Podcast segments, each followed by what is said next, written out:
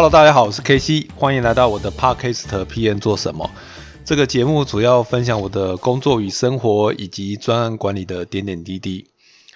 今天呢是那个跟 Jerry 陈国章的这个三部曲的第三集。那上前面两集呢，我们呃聊了一些数位转型怎么做，还有数位转型做了什么东西。那今天呢，Jerry 是陈老师的角色，所以想要跟请陈老师来分享一下这个他的另外一面。好，那在在在此之前，我还是请 Jerry 跟我们 介绍一下自己，这样子。是了解了解。好，那个谢谢 KC 哦，对，因为是那个老同学了哈，是。那我想，呃，对，没错，今天可能稍微换另外一种角色哈。那我呃，还是快速分享一下我自己哈。那我主要的组织工作还是在台湾最大的软体公司金城资讯哈，这个任职是担任数位化转型规划服务处的资深处长。对，那另外是因为我也在学界哈，就大专院校哈做那个兼任的老师哈。那目前主要是在凤鸟大学是这个兼任的副教授，也教学了超过九年哈。所以今今天可能会比较用这个呃学界的身份哈，就所谓的陈老师身份哈，进一步想跟各位哈，就是呃分享一些事。那先首先先呃，刚刚 K C 有提到嘛，哎，为什么这样的一个方向哈？所以我快速两个点回馈了哈。第一是其实也是跟一些斜杠人生有关哈。我也常常跟大家哈，跟学生们分享，就是说，其实我们这一代不像上一代哈，就是哦，可能一个工作可以做到退休哈。我们大概都会有第二，再加上这个医学发达，我们年纪。寿命应该都会比较长，所以第二事业或工作的或者是什么兴趣的哈，第二第三春，科技科技对啊，诅咒对对对，类似对，所以所谓的第二春甚至第三春哦都有可能对，所以我也是呃以我的经验啦跟各位分享，所以我在十年前也快速布局说，哎，比如说我自己对教学很有兴趣，因为教学很有趣，所以可以跟大家分享任何事情对，那这本来就我的兴趣，所以我就会希望说。那个以这样的方式哈去做，对，然后那个再来也是因为我们公司的那个。就是他也会呃，就是说他有很多的演说团哈，跟这个呃这个这个讲师团哈的的一个这个部分，也就是说呃让呃到我们会到各个产业界哈，这个政或者政府单位去做一些演说，好去做相关的一个这个呃这个这个一个服务，所以也是这样的一个呃一个方向哦，让我去呃对这个方呃进入了哈进入这样的一个领域，OK，大概是这样的一个呃 background 是。其实我觉得当老师跟当这个。就不管怎么样，其实家家处长也是一个员工啊，啊，对啦，有点不太一样的角色哈。就是说，呃，为什么你会想要去做这样子的切换哦？因为其实你刚刚大概讲到一些初心嘛，是是是。那为什么你的主题会是专案管理呢？哦，是是什么样的机缘让你启动了这件事情？因为我知道你的背景可能是呃资讯工程，对，软体工程，软体工程，对。那为什么最后是？不是去教咨询工程 专案管理，没错没错，这个蛮有趣。那刚好了，其实这也是待会呃，可能跟各位最后勉励的时候，那我想就先提一下，每一个人呃，我的呃在教学上我都会这样建议哦，三个面向。第一，你一定要先跟自己的本职学能有关，哦，像呃一定就是所谓的专业知识哈，这一定要先有哈，呃，也就是所谓你的内涵。对，那就以我为例，对，因为我本身是念资讯工程，好，那我就选择其中的。呃，这个这个软体工程，对，所以我就会以软体专案为主，为为我的核心哈。那接下来呢，你就要去发展你的战术跟战略。好，我们这样从学理来讲是这样，所以战术的部分呢，我就选择了专案管理，因为专案管理里的五大知识领域，呃，五大流程跟十大知识领域，其实是在管理学相关是非常足够的。我说一般管理，好的等等哈，所以你在要不管要进入要当这个。主事者对不对？要当主管，要当这个 leader 的话，专案管理知识就非常重要。好，那这就是为什么我选择了这个方向，好战术。对，那最后一个就是这战略。你的心中哦，你慢慢呃这个提升之后，你内 background 你你脑袋里面大脑你要一个战略好思考。对，所以像我的一个战略方向，我就选择了一个叫系统思考。哦这样的一个方法论。诶，讲到这，可能很多人不太知道系统思考是什么。那我在这边简单这个这个分呃，就应该说补充一下哦，各位，呃，我们华人都大概听过《孙子兵法》，对不对？虽然你可能不懂他的三十六计的一些内容，对，可是你大概知道他是在华人世界是什么样 level 的一一本书跟一个一个学理，对。那其实系统思考就是西方的《孙子兵法》，哦，这样大概就大概可以知道它的 level 它的等级，哈。所以为什么在战略再来系统思考，它也不是全新的理论，它已经超过五十年以上了，好，OK。所以那当然它是比较美系的哦一个一个方法论，啊，所以就跟接下来我们的啊，因为台湾也必须。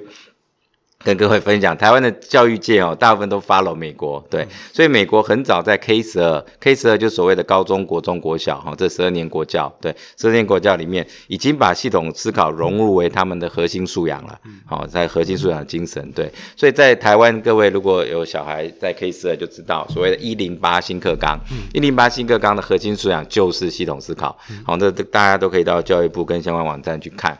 对，所以也刚好是这样的一个因缘机会哈，所以系统思考它本身就是一个很重要的一个战略。当然，你不一定要跟我一样选择，你也可以去选择其他的，可能是这个对啊，孙子兵法也是一种，或者各种不同的 methodology。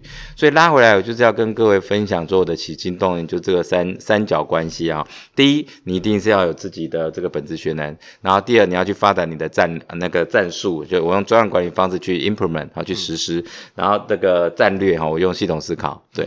那刚刚呃，K C 另外一个提问是说，哎，为什么不去教其他哈？不是不去了啊，其实有啦，资讯呃，资讯类的我还是有小小在教啦。这个我比较在淡江职工我在教，对，但不会因为啊，对对对，我的母校没错，我是本身就是淡江职工所毕业的，对，那。因为人的时间有限啊，平常我还是主都在工作，对，那教学的时间有限，所以我会比较偏向在那个这个所谓的在职班专班的教育。所以在职专班，当然我的学生都跟你我一样，都是在职人士，好，所以我教的就会比较是战术跟战略，好，所以为什么会比较进入主轴在教学专案管理跟系统思考，也是这个原因。那你的这个课程跟一般的 PMP 课程有什么不同？哎呀，这个这这题想问一下，这个每个人 没错，每个人都喜欢问，对，好的。确完全，嗯，不是完，应该说方向跟类型完全不同。对，一般各位比较讲到专案管理，大概因为台湾还是比较走美系哈，就会比较走 PMI 哈，就是说专美国专业管理协会这一个方向，所以它的其中一个，它有很多证照了，其中一个主要证照 PMP，没错，对，那这是一个呃一堆。PGMG、HRPN 什么对，一堆一堆非常多，discipline 一个 HR 好多。没错，那坊间这些大部分的顾问公司啦，甚至是学校一些呃这个推广教育的话哈，大部分都是还是以考证照为主，没错。那这是一个面向，对。那我们这个比较不一样，我们逢甲这个专案管理硕士在职专班，基本上应该也是全台湾唯一一间一所啦。这也是呃有点觉得有时候觉得小尴尬哦。台湾专案管理。的专呃专职的研究所就只有一间，可是你各位知道大陆中国大陆那边有几间，至少一百四十二间以上。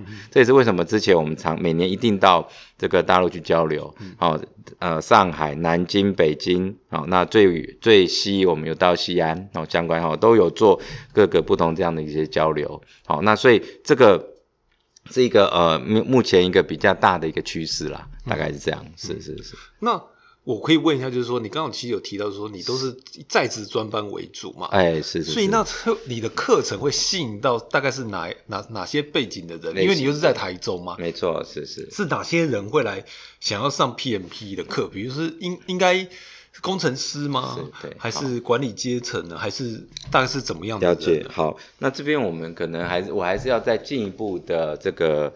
区隔一下啊，就是我们专案管理硕士在职班比较以 PM 就专案管理为核心，对，所以不会有别于一般市面上的 PMP 就认证的课程，对。但是认证的确也是我们专班一个主轴，好，就进我们专班上完就可以考吗？呃，对，没错，就是我们专呃我们专班一个其中一个证照主轴就是你这两年下来，我们会辅导你考很多的证照的考试，包含 PMP 啊，应该说先从 PMA 专案助理师，然后到 PMP 专案管理师，然后。到 Agile 的 PM 哈，敏捷专案管理师，嗯。然后再到这个云端，对对，然后到那个云端专案管理师，好，相关这些都有这。也都这都在我们的，呃呃，部分的 PM，有的是台湾的这个中华专案管理学会都有，对，然后还有云端的话，可能是阿玛荣啊相关的，对，都有，对，所以其实呃，第一个比较广，不会只是纯 PMP，这也是为什么我们专班第一个特色，辅导你一些呃这个证照的话是比较全面性的。第二个也很有趣，就是说我们专班没有设限，因为专案管理它本来就是一个。叫做通识课程啊，哦，通识科目对，所以这也是我们专班的特色，就是我们的学生里面各行各业都有，嗯，有建筑业，有土木业，有金融业，有保险业，有这个这个这个资讯什么都有。年资呢？年资年资差不多，呃，也大概有两个阶段啦，一个就是比较呃，就是呃五年到十年的一个 group，然后再来就十五到二十五还年的一个是有需要 group。有有一些会有经验吧？对对对，一定要一定要。上应该不知道在上什么。没错没错，我们当然门槛是比较低啦，基本上你只要如果入学门槛，对，这一年以上工作经验都就可以了。就像 PMI 考 PMP 考试也是啊，它有基本的经验就可以。可是大部分的就像 K T 讲，实际上来念的都已经至少三五年以上工作经验，或者是就是那种做人做事的道理。没错，没错。然后对，然后还有就是一些这个叫什么？创新创啦，新创的一些这个这个创业家之类的，对。所以这是我们第二个呃，就是第二个特色。那第三个特色也因为这样的一个情况，所以我们第三个特色就是很有趣哦。大家同学们在分组演练的时候，或分分组做 case study 的时候，比如说金融界的金融业的一个同学，他去分享他现在的问题，结果建筑业的同学听到完听完之后，就会跟金融业的同学讲说：“诶，我不知道你实际的金，因为金融业我不懂，好，但我不知道你实际情况怎样。可是你这样的一个情境，在我建筑业的管理上，我会怎么做？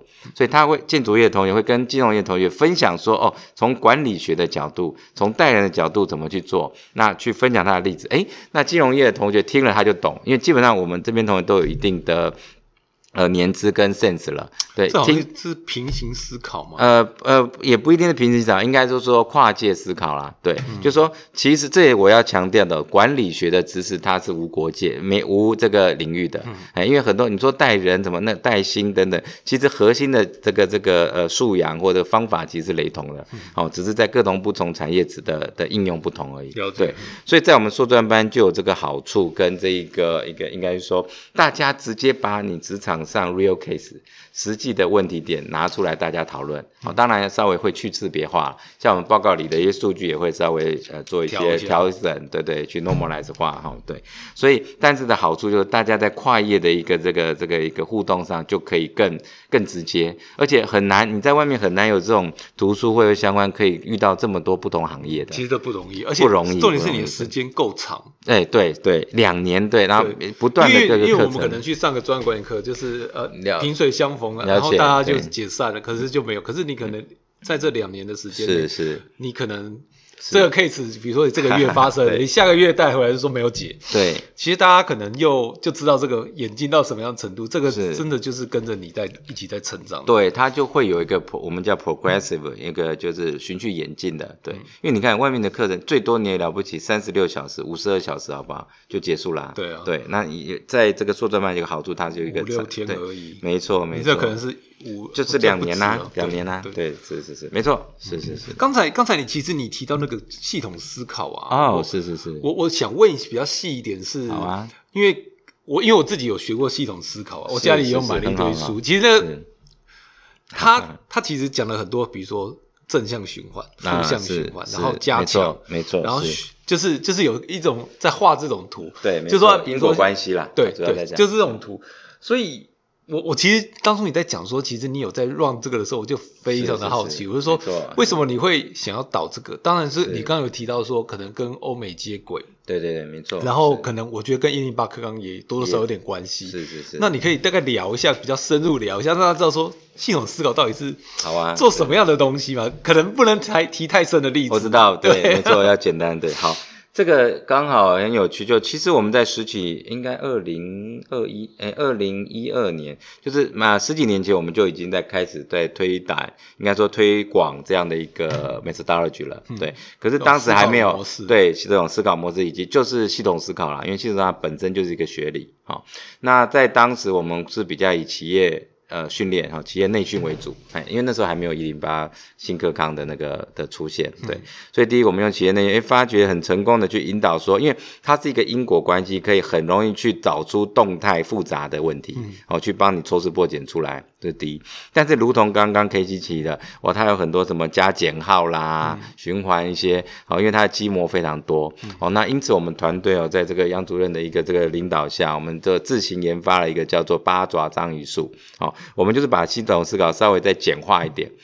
哦，那这个这个有非常多书，对对对，这个大家，哎，我们出好几本书，对对对，OK OK，对，我们就是刚刚讲的，从十几年前我们出了一个反直觉才会赢，哈，商周这边出，到近期呃一个叫做这个视线变远见，好，那这个在台湾是呃我们视线变远见，甚至是这个两岸三地同步推出，好，我们繁体中文版是台湾的时报出版社出的，嘿，那那个简体版哈是大陆的大陆工程出的，哈，大陆的工程出版社在。台呃，中国大陆是前三大，全中国前三大出版社。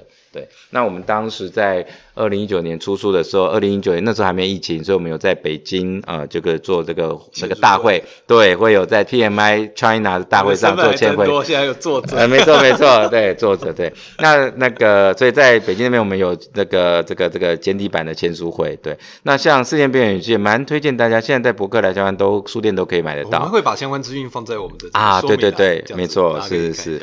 那因为这也是结合两岸三地，里面有四位作者。了。哦，台湾跟大陆，嘿，都有。那台湾就是这个杨老师跟我，那那个我们丰甲的杨主任，啊，他稍微比学界背景为主，业界背景为辅。对，那我的话刚好相反，哈，就是陈国丹老师这边，我这边就是业界背景为主，学界为为辅。对，那对应的大陆两个老师也是一个是那个上海大学的主任。好，那他就是以学一样学学界为主，业界为辅，因为他也有开顾问公司。对，那另外一位是那个大大陆的那个人资的高管，哦，那个呃，就是一个一个这个人人事部的一个这个这个大主管。对，那他也是以这个业界为主，哈。对，好，那我们这一本书的一个这个理念的概念，哈，就是从这样的一个方向去多推导。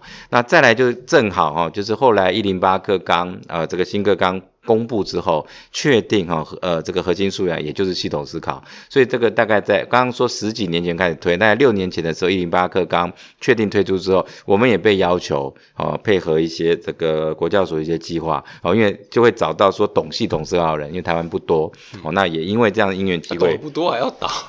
哎，不是还要倒，因为是 follow 美国的这个政策啊，对不对？所以要开始倒啊，对不对？对，是，所以就开始找我们这些已经这本来就是这个这个这这方面的专家，对，所以我们也因此这样去呃进入到这样的一个 K 十二的领域，所以从 K 十二里面的师资培训。对，因为很多老师根本搞不懂，他以为系统思考就是鱼骨图什么心智植物，其实不一样。好，那当然这没有好坏对错，要看你就不同工具有它不得不同的一个用法。你如果是一般静态或单纯的问题的话，其实用鱼骨图跟心智图就够了。对，可是如果是动态或复杂的问题的话，基本上还是要用呃系统思考的呃积模来推导会比较好。系统思考它是这样，它没有标准答案，它是它有可能同样的因子，可是今天的答案跟明天答案可能就不一样，他可能今天早上的答案跟今天下午答案可能就不一样，对，所以它是一个循序渐进一直在滚动的，对，所以也是因为这样的因缘机会，所以我们进入到这一块。那。刚刚提到所谓 K 十二的师资培训，还有就是我们在继续降阶，所以为什么呃研发了这个八爪章鱼术，就让他可能简单的去操作系统思考积模，让高中生、国中生，甚至是即将要进入国小啊国小生这边都能够哈快速的去应用。那这个也是一个很正向的循环，因为很多家长你自己本以系统思考的一个为核心，很多家长你除了可以应用在你的工作上之外，你也可以跟你的 K 十二的孩子哦一起做一个滚。动式的一个这个学习，对，所以这也是我们团队当时整个这个一个起心动念到现在的一个发展，嗯，对，是。其实我自己的感觉，我其实我们在聊这三集，我觉得 Jerry 跟那个小朋友跟你其孩子之间这方面的学习应该算是很 close 的，是是是，所以应该这也是一个动心起念，没错，没错，起心动念，没错，是是是。那我想这个老师跟职场的 view 啊，其实是完全不同不同的，对。那其实我最后其实也是最后一题，就是想要问的是说，其实这几年专案管理的这个变化很大，我我觉得讲几个，比如说敏捷，敏捷很多哈，然后金石令的思维也也进来了，所以它其实跟传统这种 waterfall 的，因为大家都越来越不纯了，没错，都都到处在杂交，各种不同形态的专案管理出来了。其实我觉得专案经理其实很大挑战，不管是就像学理上或实务上。是，然后再是二零一九年末的 COVID nineteen，对，我觉得这个题目就造成了 lockdown。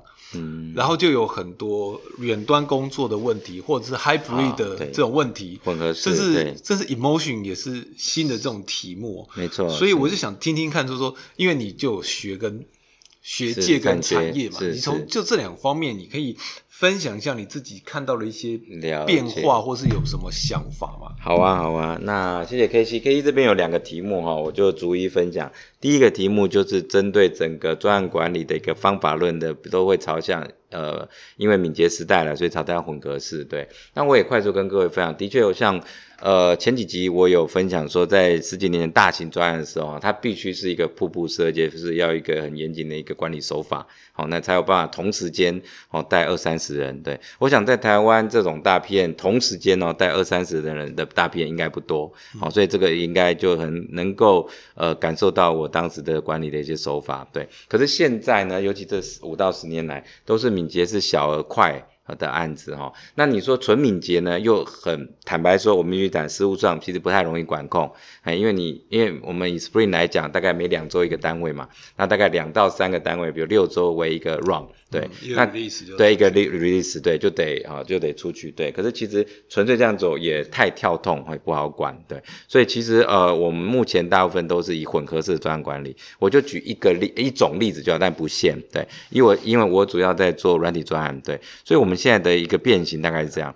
我在 SA 阶段的时候，我们用敏捷这方法，SA 就是系统分，就是系统分析啊，对对对，要系，对对，谢谢 K C 要对，因为怕有些对。应该说我们在 R A 跟 S A 阶段，R A 就是 Requirement Analysis 需求分析和下一栋的 S A 系统分析阶段的时候。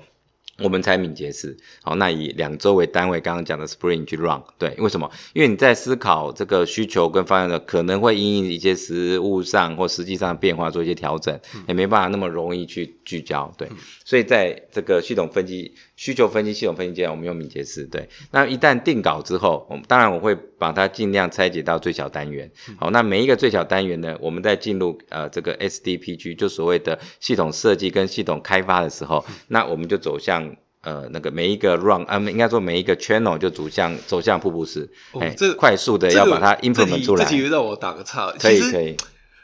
我们正好，我我我遇到的食物，我这边正好是反过来，我们反而是需求固定，然后跑跑开发的时候走。等一下我回馈。其实这个当当然这有它的题目在，我只是说，哎，我我我可以啊。听到这个其实是一个完全。嗯，反过来的那个没错哈，就像刚刚说的，很多学理可能这他都没有标准答案，完全要看应用。对，所以我先把我的部分分享完。对我们为什么这样？是因为我们大部分的手上按的属性，哦，都是比较需求容易跳动。哎，但那所以我们需要在前面让他用敏捷制的方式去收敛，收敛了之后，在执行的时候，我要快速把它执行下来。所以我们也不会像以往哦，五到六三到六个月相关。每一个开发为什么？所以刚刚为什么说要拆解成最小单位？对，那可能大比如需求可能是六个礼拜，那开发搞不好对你也只有六个礼拜以内，就要把这个东这个模组开发出来。好，所以这个是因为这样的属性。那至于刚刚另外一种哦，K C 讲那种也不是没有，我们少部部分端也有这样的方式。对，就变成说。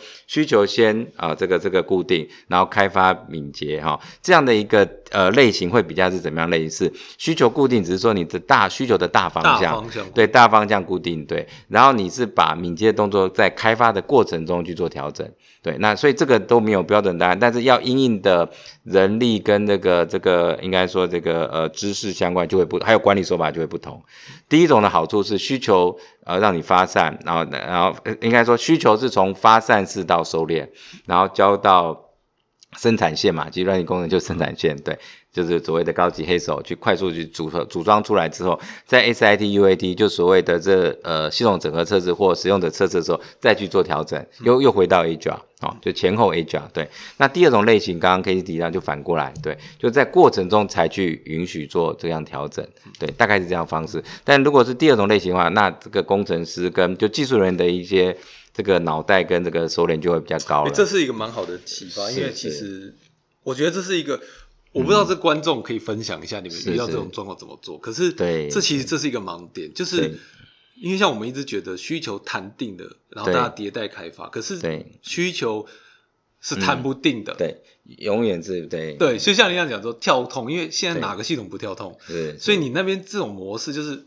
头尾用敏捷夹住。对，中间开发，因为反而是比较稳定，是搞不好这个时候才适合对用 waterfall，就是前后加敏捷，正用 waterfall，可能是比较合适的方式。对，对我我刚好看到那个保特瓶，我就简单举例好了。对，比如说一个保特瓶，对大家比较好想象，保特瓶的瓶身跟保特瓶的瓶盖，还有保特瓶里面要装的。呃，这个饮料哈，好，我们我们就三元素就好，就三个呃模组，对不对？对，所以你一开始在谈需求的时候，诶，这宝盖这个瓶盖要多大多小？那那个瓶身的那个开口要怎么接？然后瓶身要多少，对不对？这个在谈需求的时候可以天马行空，叭叭叭，从发展市场到收敛。对，那接下来 implement 的时候没问题，开发。开发瓶盖的，开发瓶身的，开发里面一这个这个饮料的，对，那就快速把这个成品先开发出来。开发出来之后，那就要固定了，因为才会稳定。对，开发出来之后，哎，最后在 U A 在测试的时候，哎，比如说瓶盖跟瓶身没问题，可是哇，糟糕，饮料这个口味过时了。举例，哎，所以要可能要另外另外再研发了。这个时候你看，你又可以再回头再循环了。可是回头循环的时候，你瓶盖跟瓶身是不是就不用再？不用再只不用再重新开发了，对你只是再把这个呃这个液体，就是所谓饮料的这个配方重新来做，然后再装款，对，所以大概我所以以我们来讲，我们的方法大概是这样。那所以可能第三个刚刚讲，呃刚就刚刚提到说，呃第一次开发的时候，可能那个配方第一个配方就不要了，没关系，因为我所有的开发东西我不会我不会完全都没有用。对我原本的那个瓶盖跟瓶身是可以保留的，对，这是为什么我们前后用敏捷，中间用这个瀑布式也是这样，因为你东西还，因为最后你东西还是要，所以要拆解成最小单位，瓶盖是一个单位，瓶身是一个单位，饮料是一个单位，类似这样，你才有办法去呃，就是说真正的做出来，不然很多事情我们都只是啊这样也行那样也行，可是你东西没有出来，永远百分之九十九还是没出来，对不对？还是一个半成品，了解，对，大概是这个概念啦，对，是。那远端呢？远端工作呢？好，对，现在就是第二题哦，也跟各位分享。刚好疫情时代哦，记得是前年嘛，第五月左右哈，各位有没有发现哦？这个呃，当时呢，突然全台湾多了呃两万，大概两三万个直播主了。为什么？因为一夕之间孩子都不能出门，要在家这个上学，有没有？所以所有的老师都变成直播主，就要用这个。这没办法，你看啊，所以很多生意跟很多这个有时候就是有非常多那些是这些很奇怪的事情。对，就就冒出来。我觉得老师真的辛苦啊。对，那这些我都要跟全国的老师们致敬，真的，一夕之间，对，因为很多老师不是像我们是搞科科技的，还好，马上就适应。啦的也也没什么适应啦，因为我们本来就在做。可是要知道，尤其各位听众，我相信你们也很多本来也不擅长用这些远距工具相关，可是被逼迫的一定要去学习。对，好，这是第一个点。促进这个产业转型，产业转型。对对对，是。所以你看啊，那就很多现象出来了，就说，哎，孩子一气之间，你看很多呃家长崩溃了。呃，刚刚讲老师崩溃，哇，要马上要学习新的，家长也崩溃了。为什么？很多家长控制小孩玩手机，使用手机、平板，对不对？控制了半天，就那一气之间完全开放，为什么？孩子很简单，他说跟爸妈讲啊，可以啦，不要啦，你手机不要给我用，平板不要给我用，电脑不要给我用，因为我就不用上课了，不可能嘛，对，所以一夕之间，这整个是简简单讲，就整个的一些使用行为相关都颠覆了，对。那我现在拉回，我呃是说先起这个头，说其实很多大家都会有改变，对。那我就讲一下我这边从教学面的改变哦，所以。呃，如同刚刚提到说，破坏性创新的它不见得是所有的改变哈，你只是做一些调整而已哈。所以举例，我就用远距教学的例子来跟各位分享。像以往我的实际呃，我的课程都是实际呃实体教学嘛，好，那在分组演练的时候，就大家分，包含我们学校也是分组，然后大家用画用彩色笔画那个大字那个全开的那个那个海报，对不对？画你的一些这个这个分析图啊相关，然后贴在墙壁上做分享，对不对？那结果哎，一切到远距怎么办？大家都很多那个那个这个这个这个这个开课单位相关，因为我也是呃人力行政局啦相关的一些种子讲师哈，那他们也会问我说哇，那这个该怎么办？我说很简单，我们要善用资讯科技，对，所以在这个方向上做法还是一样，跟我们现在的这个教学一样。我在呃，比如说我的课程，比如我都是三小时为一个 sec 一个一个 section 啊，一个应该说一个段落，哦，那一个一个课程一个模组，然后里面我都会再切三个 section，好，比如说三个小时，第一个 section 就是授课，那我们就在大教室，好，比如说七十个人、一百个人，就在一个大教室，就线上了，线上大教室、远距教室，这比较了解，这是第一段，对不对？好，那这个结束，比如说好，假设五十人好了，对，然后对分组讨论，然后假设五人一组是有分十组，到第二个小时的时候 section 的时候就开始分时间教室。出去就叫小教室，就跟我们现场一样，因为我们常常对都可以，Run 跟 Teams 都有 support，其实很容易。对，就跟我刚刚讲，实际的模式跟实体还是一样，因为就算你在实体跟大教室，有没有？我们很多研讨会不是上半天都是大教大会议室，几百人、千人，然后下午的分 section 了，会到各个教室去，有没有？所以模式一样，只是你现在变线上而已。所以他就 Run 啊或 Teams，他就你就是做那助教会帮你切割啊分割啦。哎，这呃一到。编号一到五到教室一到教室类似这样，所以到小教室的时候，各自就不会干扰，就只有这五个人他们在做演练。好，那那个老师当然教师身份，他可以广播哈，可以去查看。对，然后在上面也不用画白板了，因为因为大家本来就用，因为你既然远距，你一定是用手机或或平板或电脑，一定是一个电呃一个资讯工具，对不对？那这个工具你就可以去用电子白板相关去画，所以我就成功把我的 template，我的系统是叫 template。就是 template 叫什么？就是模板，对，先弄好，然后放在这个发给每一个这个小组，他们就这个小组去填空，然后去讨论，然后去画，对，那跟我们实体在画白白。B 报纸也是一样，那这个小时，第二个小时就这样，所以有十个案例了，对不对？第三个小时就再回到时间到，我们就要喊卡，强迫他们回到大教室，再回到大家就每一组每一组开始打出来做分享。你看整个的一个过程中，跟我实体教学的模式其实没有没有没有没有什么差异，没差只是说方式不同而已。那一个是在实体界面，一个是在线上，所以现在呃刚好这两年下来蛮有趣的，很多开课单位现在就变成是混合，也就是变成混合式的教学了。对，比如他一个三十六小时的一个系列课程，它就是部分是实体，因为其实有些事还是要面对面啊，在实体的时候会比较容易。对，那它就是呃这个实体的教学，那有一些就可以用刚刚的远距教学，因为完全没有什么太大影响，而且这个都非常的呃应该说 implement 都非常成功。对，我想也就这个例子跟各位快速分享一下。其实其实我觉得这个。难的还是互动，就是说，是没错。有时候你要在那个海报上贴那个便利贴，对对对，因为你以前直接写的就贴，可是你现在可能光是要操作，对，是有的老花根本就没办法写那个便利贴，就贴不上去。那什么 Mira 或是什么东西在用的时候，其实就会有这种题。没错，那这个就是，但是它基本上还算能克服啊，一定的那个一定还好。对，就像刚刚 K T 这个提问也很好，就是我刚刚说，这已经是比较是使用面的问题。对，就说因为一疫情的关系，一系之间你被迫一定要用这些科技工具。啊，本来搞不好，我也遇过很多传统老师，他对不起他的教课习惯，就一定要实体要画写白板，对。可是不好意思，他这个疫情时代，他强迫他就得接受要用电脑去做，所以这已经是自我的一个学习的功课了，对。那在这个学习的情境下之，如果你基本那个一个操作熟练了之后，其实剩下就又都不是问题了。没错，没错。好，还有一题，其实我蛮私心的问题，就是我看那个 Jerry 有时候会分享他上课的照片，有时候会带桌游去哦。啊，有。对，可以聊一下这个题目吗？为什么？为什么你们会想要用桌游来做这个？其实桌游有一阵子很好，我有一阵还想要去辞职去卖桌游。哎呦，真的吗？真的。那还是可以哦，这可以斜杠的哦。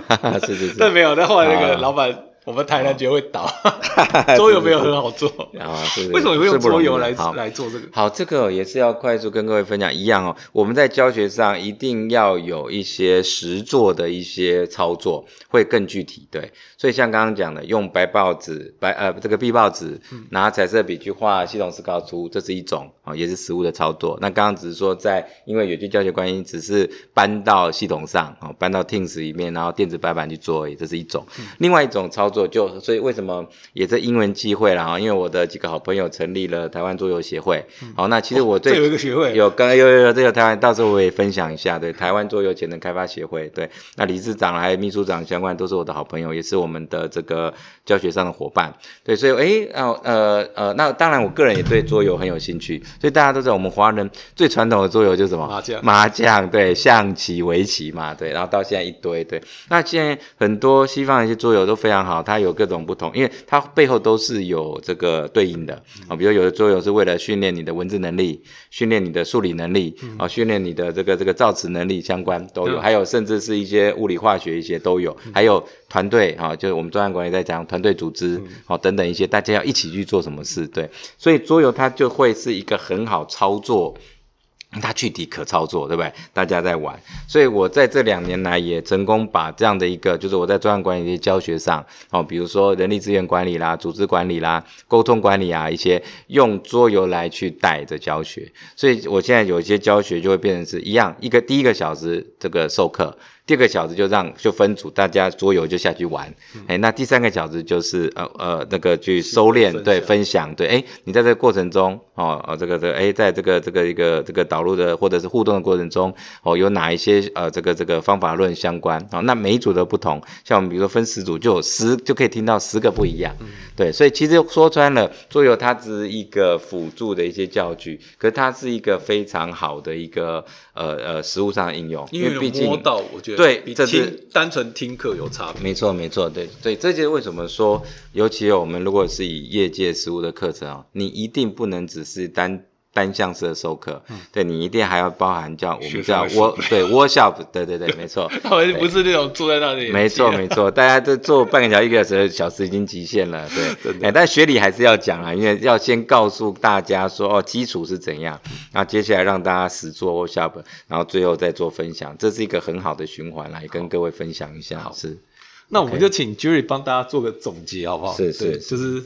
剩下一点时间，了解了解。对，我想，呃，我这一块我就比较回到，因为今天呃这个主题比较在学界和个人的一些经验，我觉得就是这个三部曲，然后跟各位总结一下。然后刚刚大概也提到，第一，呃呃，建议各位你一定要先抓紧你自己一个本职学能，对不对？以我为例是资讯。工程底下的软体工程，那你有可能是这个医学，也有可能是律师、哈会计师、哈精算师等等。OK，这一定有你一个本质学能基础，这是第一点。